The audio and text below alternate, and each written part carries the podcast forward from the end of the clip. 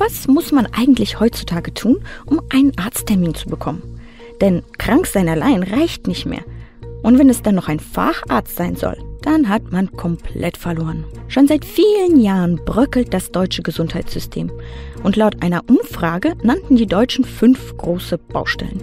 Mit 58 Prozent den Ärztemangel, mit 39 Prozent den schlechten Zugang zu Behandlungen und die langen Wartezeiten.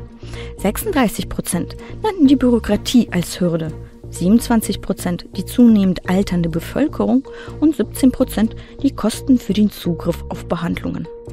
Daher verwundert es kaum, wenn man auf einen Facharzttermin mehrere Monate warten muss und selbst dann noch Stunden im Wartezimmer sitzt, um dann bestenfalls acht Minuten untersucht zu werden. Es herrscht enormer Ärztemangel und nicht nur Fachärzte fehlen, sondern auch Allgemeinmediziner. So sind laut einer Statistik der KBV mehr als 4000 Vertragsarztsitze für Allgemeinmediziner nicht besetzt. Es fehlen aber auch Kinderärzte und Spezialisten.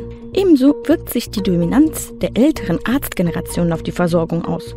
Denn Ärzte unter 40 Jahren machen nur 3% aller niedergelassenen Mediziner aus. Wer soll dann für die Älteren übernehmen?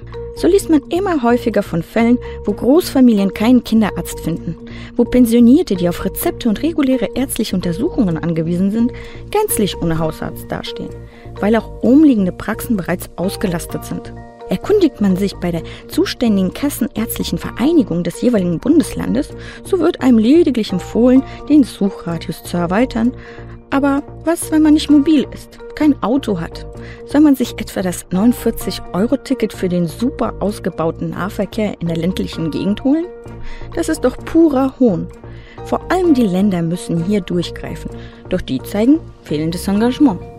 Und die meisten Statistiken stellen die Probleme des deutschen Gesundheitswesens den anderen europäischen Ländern gegenüber und beschönigen sie damit.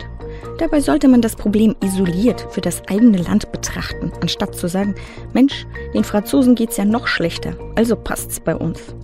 Nur weil es anderen schlechter geht, bedeutet das nicht, dass es dem eigenen Land gut geht und man die Hände in den Schoß legen kann.